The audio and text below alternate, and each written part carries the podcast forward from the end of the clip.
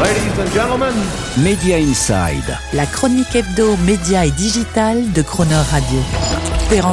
Ça y est, c'est bien fini. Clap de fin pour le service de streaming Salto que d'aucuns n'avaient pas hésité à qualifier dès sa naissance comme le futur Netflix à la française. Mal né avec sa ligue actionnariale au profil de frères ennemis. Mal doté avec ses budgets programmes rikiki. Mal distribué, inexistant dans les box qui représentent en France 70% de la consommation télé. Et mal aimé des autorités concurrentielles qui auront tout fait pour l'entraver, Salto n'aura pas réussi à retomber sur ses pieds. Cet échec se révèle être un puissant révélateur de l'état de vieillissement et de malthusianisme avancé de notre économie nationale audiovisuelle, incapable de faire évoluer son modèle à l'unisson de la technologie et des nouveaux usages du numérique, et ainsi de construire une alternative industrielle crédible et faire de lance de notre exception culturelle face à l'omnipotence des grands streamers américains qui grignotent lentement et irréversiblement notre temps de cerveau disponible. Un échec de Salto qui met aussi une fois de plus au grand jour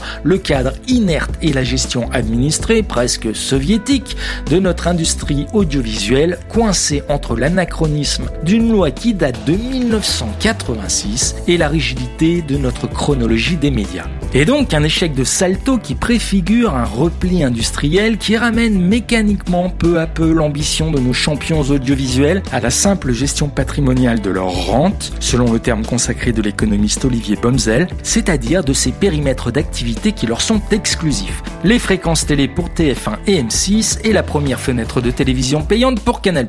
Une stratégie de gestion de la rente à peine voilée côté TF1 et M6 donc, il s'agit ainsi de limiter le plus possible à quelques petits pourcents d'une année sur l'autre la baisse du chiffre d'affaires publicitaire, à l'identique de ce qu'ils viennent d'annoncer pour 2022, avec des budgets programmes constants voire en baisse et des synergies de coûts à tous les étages. Le tout habillé d'une stratégie digitale du mieux possible à périmètre constant, coincé entre l'absence d'investissement dédié, une audience ballottée en permanence entre les plateformes vidéo et sociales concurrentes et une monétisation publicitaire insuffisante, songez que Netflix vend ses écrans pubs quasiment 3 à 5 fois plus cher que les mêmes chez TF1 ou M6, sans parler d'une distribution digitale soumise au bon vouloir d'un côté des telcos qui contrôlent l'accès aux box et de l'autre au Google, Amazon, Samsung qui sont les gatekeepers des écrans TV connectés.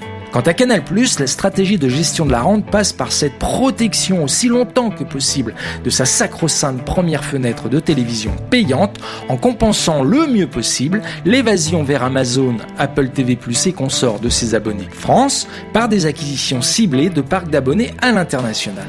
On le voit, l'échec de Salto est en train de simplifier tous les horizons stratégiques. Plus de vision transformatrice ou schumpeterienne en vue pour nos champions audiovisuels nationaux, juste gérer la rente. Juste business as usual, comme titré un peu visionnaire une chronique Media Inside il y a quelques mois.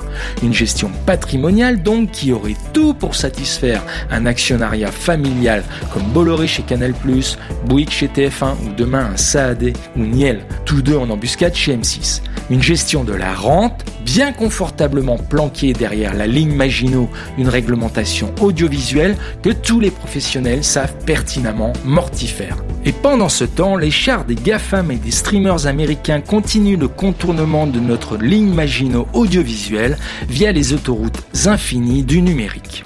Media Inside. Terence Derieux, tous les mercredis à 7h45 et 19h45 et à tout moment en podcast. Cronerradio.fr